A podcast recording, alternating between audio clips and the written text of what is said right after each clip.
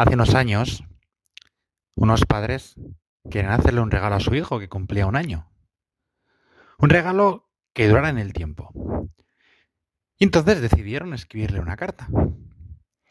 En aquella carta le explicaban un poco su historia, lo que había pasado, y terminaba de la siguiente manera. Sabemos que eres especial y tienes una gran misión. El Señor te ha querido desde siempre y te mostrará el camino a seguir si le abres el corazón. Fíjate, vale la pena. Y la afirmaban. Mamá Kiara y papá Enrico. ¿Por qué Kiara y Enrico deciden escribirle esta carta a su hijo? Porque a Kiara le quedaba poco tiempo de vida. Durante el embarazo de su hijo, a Kiara le habían diagnosticado un cáncer. Y entonces le propusieron curar el cáncer, tratarla. Pero si la trataban, la vida de su hijo estaba en peligro. Y entonces Kiara decidió, con gran valentía, pues no tratarse el cáncer, sino esperar a que naciera su hijo. Cuando nació su hijo, pues el cáncer ya estaba bastante extendido y era difícil la curación. De hecho, al cumplir un año, que es el motivo por el cual le escriben esta carta, aquí ahora le quedan pocos meses de vida. Ya prácticamente, pues solo queda un milagro para que, Kiara se pueda salvar. Y al final el milagro, pues no vino. Y, Cara, y Kiara murió. Esta historia, que es bastante bonita, quedaría un poco coja si nos explicamos un poco qué es lo que había pasado antes del nacimiento de su hijo, al cual escribió la carta, que se llamaba, que se llama Francesco, porque aún vive. Y es que Chiara había tenido dos hijos antes. la primera de ellos, María Gracia, había nacido con, con graves malformaciones y murió al poco de nacer. Y lo mismo ocurrió con el segundo, con Davide, que también pues vino con graves malformaciones y duró muy poco tiempo. Prácticamente una hora es lo que estuvo de vida y murió. Y Kiara por eso decidió arriesgar en el tercer embarazo.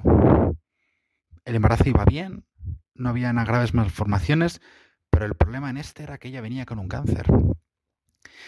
Y ella decidió no tratarse por salvar la vida de su hijo. Kiara la historia que ahora están en un en proceso de canonización, están estudiando su vida, y ojalá tú y yo podamos verla canonizada, podamos verla santa, que la iglesia la declare como santa, porque fue una gran mujer.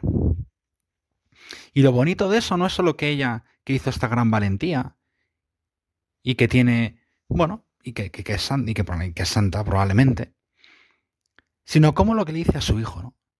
Sabemos que eres especial y tienes una gran misión. Kiara sabía que su hijo era importante, que era especial. Y esto que le pasa a Kiara nos pasa a cada uno de nosotros. Tú y yo somos especiales. Y como Francesco, tenemos una gran misión en nuestra vida.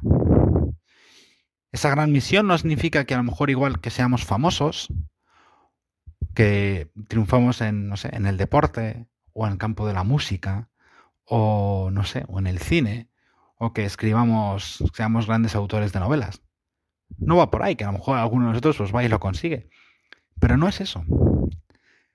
Cada uno de nosotros somos únicos, irrepetibles. Y Dios nos ha creado.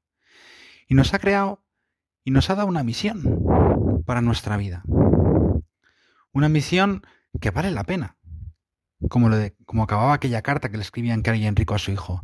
Fíjate, vale la pena. Tienes una gran misión en la vida. El Señor te ha querido desde siempre. A ti a mí, a cada uno de nosotros, Dios nos ha querido desde siempre. Bueno, nos quiere continuamente. Continuamente nos tiene presente. Si dejara de pensar un solo instante Dios en nosotros, pues no seríamos.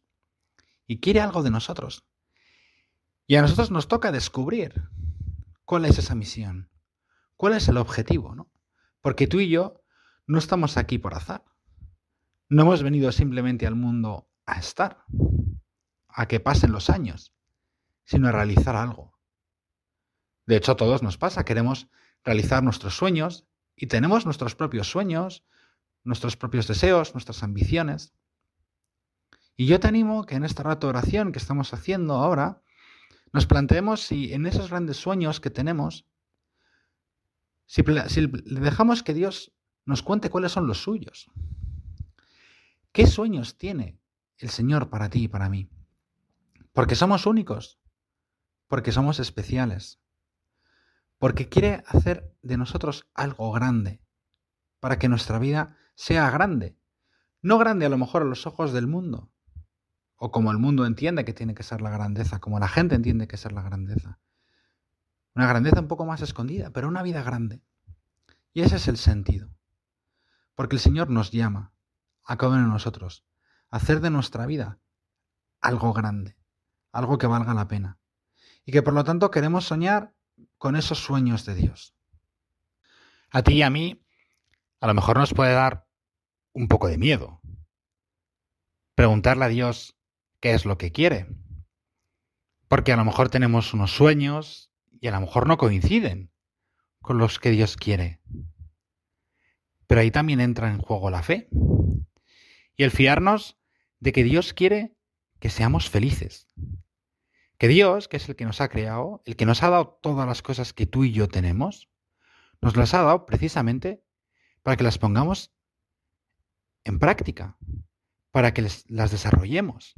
Porque Dios quiere que tú y yo seamos felices.